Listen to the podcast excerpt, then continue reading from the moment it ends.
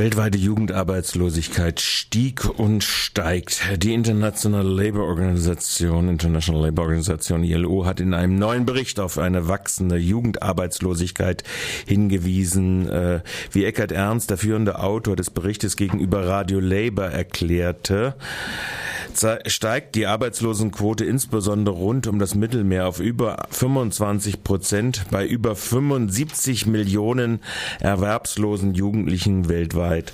Die Jugendlichen äh, stellen damit 40 Prozent der registrierten Arbeitslosen weltweit. Und jetzt im Originalton der äh, Vertreter der äh, wo ist er jetzt hingerutscht? Da.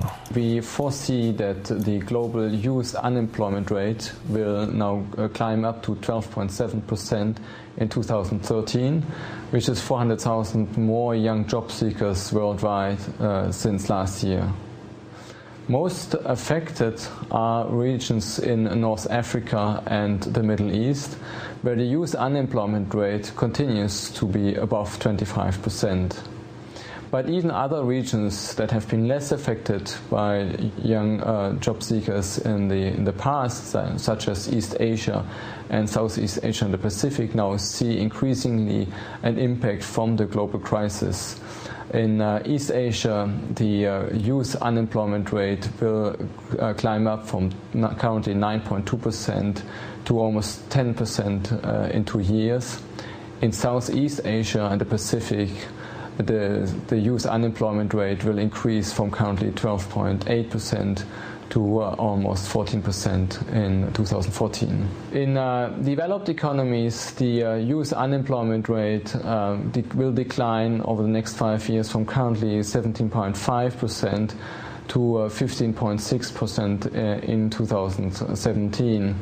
This uh, rate is mainly, the decline is mainly related to the fact that, that increasingly young people are uh, dropping out of the labor market as they find it more and more difficult to, to actually uh, find a job. Pakistanische Todesfabrik war Kick-Zulieferer. Nach Angaben der Clean Clothes Kampagne haben sich in den Überresten der nicht registrierten pakistanischen Textilfabrik Ali Enterprises in Karachi, in der in der letzten Woche wegen verschlossener Türen 285 Textilarbeiterinnen bei einem Brande zu Tode kamen, Markenlabels von Kick befunden. Kick verweigerte zunächst jede Stellungnahme, um dann die Bildung eines Not Notfallfonds anzukündigen. Die National Trade Union Federation of Pakistan ruft die Behörden dazu auf, Kick und alle anderen Käufer, die in der Fabrik produzieren ließen, wegen strafbarer Fahrlässigkeit anzuklagen. Die Kampagne für saubere Kleidung Clean Clothes Campaign ist entsetzt und empört darüber, dass Kick in seinen Zulieferfabriken die Sicherheit der Beschäftigten nicht garantieren konnte. Kick ist in Deutschland der siebtgrößte Textileinzelhändler mit über 3200 Geschäften in acht europäischen Ländern und einem Umsatz von über 1,69 Milliarden Euro im Jahre 2011. Er reklamiert angeblich über Standards für Zulieferer zu verfügen, die ein derartiges Geschehen ausschließen sollen lebenslange Haft für Ex-Militärs in Argentinien. Ein argentinisches Gericht hat 14 Ex-Militärs und ehemalige Polizisten zu lebenslangen Haftstrafen wegen Verbrechen gegen die Menschlichkeit während der letzten Militärdiktatur zwischen 76 und 83 verurteilt. Bei den Verurteilten handelt es sich um den Ex-Brigadegeneral Juan Manuel Bayong, sechs Oberste, drei Oberleu Oberstleutnants, einen Major und drei ehemalige Polizisten. Ihnen werden in 90 Fällen schwere Verbrechen vorgeworfen, die auf dem Gelände des 5. Armeekorps begangen wurden. Freiheitsberaubung, wiederholte Anwendung von Folter und Totschlag. Das Gericht in Bahia Blanca, Buenos Aires, ordnete an, dass bereits erfolgte Freilassungen und Hausarreste zu widerrufen seien und die Verurteilten in ein Gefängnis zu überstellen sind. Noch vor der Urteilsverkündung forderte Nora Cortinas, Leiterin der Mitte der Plaza de Mayo, weitere Anstrengungen zu unternehmen, damit kein Täter straflos bleibe. Shell verschiebt Ölbohrungen in Alaska. Der Ölmulti-Shell hat angekündigt, seine Ölbohrung im arktischen Meer vor Alaska bis zum nächsten Sommer zu verschieben, nachdem er während eines Tests zu einem heftigen Schaden an einem Basis Containment für eine Überlaufglocke gekommen war. Shell begann mit seinen Ölbohrungen früher in diesem Monat trotz schwerster Einsprüche von Indigenen und Umweltgruppen. Diese bezichtigen den Konzern von der rückläufigen Seevereisung sowohl zu profitieren wie auch zu ihr beizutragen. Indien Einspruch von Bayer zurückgewiesen. Wie die Koordination gegen Bayer-Gefahren bekannt machte, hat die indische Patentbehörde Intellectual Property Appellate Board ein Einspruch der Firma Bayer gegen eine Zwangslizenz für die Scripps-Medikament Nexa war abgewiesen. Das Patentamt hatte im März der Firma Nacto eine Lizenz zur Produktion des in Nexavar enthaltenen Wirkstoff Sorafenib erteilt, weil Bayer das Medikament in Indien weder in ausreichender Menge noch zu einem erschwinglichen Preis angeboten hatte. Philipp Mimkis von der Koordination gegen Ballgefahren weist auf die Mondpreise infolge von Patenten hin. Zitat, die Rechtfertigung nur mit solch hohen Einnahmen ließe sich die Entwicklung neuer Präparate finanzieren, geht aber an der Realität vorbei. Mehr als doppelt so viel wie für die Forschung gehen bei Bayer und Konsorten für Werbung und Marketing aus. Eine Therapie mit Nexavar hätte monatlich rund 5700 Dollar gekostet, mehr als das durchschnittliche Jahreseinkommen in Indien. Bayer hatte sich der Aufforderung des Patentamtes widersetzt, die Forschungskosten offenzulegen, mit denen der exorbitante Preis gerechtfertigt wurde. Zwangslizenzen sind ein im Handelsrecht verankertes Instrument. Panne im AKW Temelin. Im tschechischen Atomkraftwerk Temelin ist es am Montag zu einem erneuten Zwischenfall gekommen.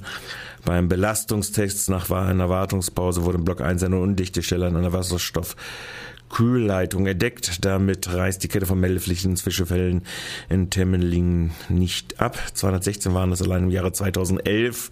Dort kam es unter anderem zu einer unplanmäßigen Schnellabschaltung eines Reaktors und zur Überflutung des Schutzumschlages eines Reaktors. Seit der Inbetriebnahme in 2000 produzieren Atomkraftgegnerinnen aus Tschechien und den benachbarten Österreich und Deutschland gegen das grenznahe AKW gebaut nach einem bekanntermaßen riskanten Typ, wären die Reaktoren in Deutschland nicht genehmigungsfähig.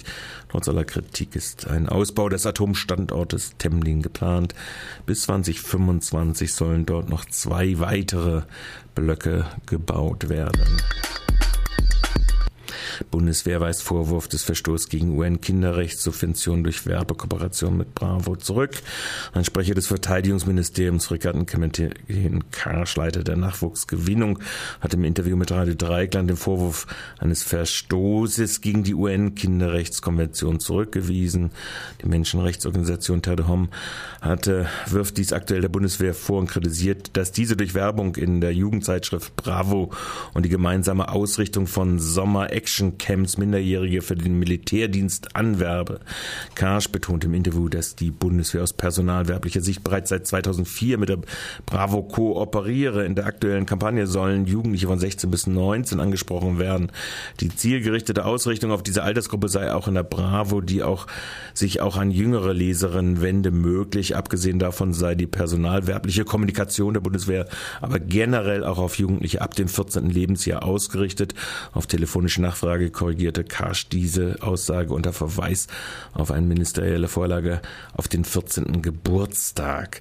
Den Vorwurf, die Camps würden mit der Ausrichtung auf coole Beachpartys, crazy Strandspiele und jede Menge Fun, so ein YouTube-Video, den Alltag der Bundeswehr bzw. auch bei den Auslandseinsätzen verzerren, weist Karsch zurück. In den Camps würden die Jugendlichen in Gesprächen mit Soldatinnen umfangreich über den Alltag in der Bundeswehr informiert. Die Kosten der zwei Sommercamps 12 belaufen sich laut an Angaben aus dem Verteidigungsministerium auf 40.000 Euro, während die Kooperation mit der Bravo 2012 die Bundeswehr insgesamt 200.000 Euro kostet. Von Triumph zu Triumph. Schwarz-Gelb und Rot-Grün machen Reiche reicher und enteignen die Masse. Die soziale Schere in Deutschland geht immer weiter auseinander. Nach dem Armutsbericht der Regierung werden Deutschlands Reiche immer reicher, während finanzschwäche Haushalte immer weniger zum Leben haben. Den vermögensstarken 10 Prozent gehören laut dem Bericht 53 Prozent des Vermögens der in ärmeren Bevölkerungshälfte, dagegen nur ein Prozent. Die Zahlen sind noch krasser. Wenn ab 17 Jahren gerechnet wird, dann haben die Upper 10 Percent gar 6, Entschuldigung, 63 Prozent des Vermögens auf ihrer Seite. Das Bündnis Umverteilen, in dem sich die Gewerkschaft Verdi Sozialverbände und das globalisierungskritische Netzwerk Attac engagieren, sieht sich in seiner Kritik einer zunehmenden Spaltung der Gesellschaft bestätigt. Es bekräftigt seine Forderung nach einer rigorosen steuerpolitischen Kehrtfunde. Konkret fordert es eine deutlich stärkere Steuerbelastung reicher Haushalte, eine dauerhafte Vermögensteuer und eine einmalige Vermögensabgabe. Blockade üben ist legal. Das Oberverwaltungsgericht Münster hat gestern entschieden, dass öffentliche Blockadetrainings von Nazi-Demos zulässig sind. Es erklärte das Verbot eines öffentlichen Blockadetrainings im nordrhein-westfälischen Stolberg im Februar 2011 für unzulässig, also das Verbot dieses Trainings. Auch die Auflagen vorab, Trainer und Ordnerinnen zu nennen, war nicht zulässig, erklärt das Gericht mit Verweis auf Versammlungs- und Meinungsfreiheit. Das öffentliche Training habe gewaltfrei zur öffentlichen Meinungsbildung und zum angemessenen gesellschaftlichen Umgang mit rechtsextremen Ideologien beitragen wollen, um die öffentliche Aufmerksamkeit für ein Land Anliegen zu erhöhen, seien friedliche Blockaden grundsätzlich zulässige Mittel, so das Oberverwaltungsgericht Münster. Strafbar werde erst nach Gerichtsansicht erst dann, wenn die Teilnehmer eine Versammlung, eine andere nicht verbotene Versammlung über eine erhebliche Dauer blockierten, ohne dass deren Teilnehmer ausweichen könnten. Last not least, Mitgliederversammlung des CCC Hamburg beschließt Auszug aus Attraktor. Eine außerordentlich einberufene Mitgliederversammlung des Chaos Computer Clubs Hamburg e.V. hat am 16. September einen neuen Vorstand gewählt und diesen mit der Suche und Anmietung neuer Räumlichkeiten beauftragt. Dies teilte der CCC Hamburg auf Anfrage von Radio Dreigland mit. Damit haben die Mitglieder des CCC beschlossen, ihre bisherigen Räume im Verein Attraktor e.V. aufzugeben. Der Attraktor e.V., der Räumlichkeiten für Hackerinnen anbietet in Hamburg, war im Juli ins ins Gerede gekommen, nachdem durch Recherchen mehrerer Antifa-Gruppen und Aussagen in einem Prozess in Österreich bekannt geworden war, dass einer der Vorstände des Attraktors wesentlich an dem Aufbau von Internetinfrastruktur für die deutschsprachige Nazi-Szene beteiligt war. Aussagen, dass Robert M. diese Szene bereits 2008 den Rücken gekehrt habe, stellten sich als wenig glaubhaft heraus. Dennoch wurde er von den Mitgliedern des Attraktors einstimmig im Amt bestätigt. Die Untermieter der Räumlichkeiten allen voran der AK Vorratsdatenspeicherung Hamburg und der CCC Hamburg taten sich schwer, eine Position in diesem Sachverhalt zu beziehen, erst nachdem der CCC sich in der also der Bundes-CCC, sich in einer Stellungnahme öffentlich und eindeutig vom Ad-Hoc distanziert und damit faktisch auch auf Distanz zum CCC Hamburg e.V. ging, kündigte letztere Mitte Juli die Einberufung einer Mitgliederversammlung an. Der AK Vorratsdatenspeicherung kündigte in der Folge ebenfalls an, seine Treffen an anderen Orten abhalten zu wollen, lediglich auf die Sportsfreunde der Sperrtechnik Deutschland e.V., ebenfalls Untermieter, haben bis heute auf Anfragen nicht reagiert. Das war's mit dem Flash.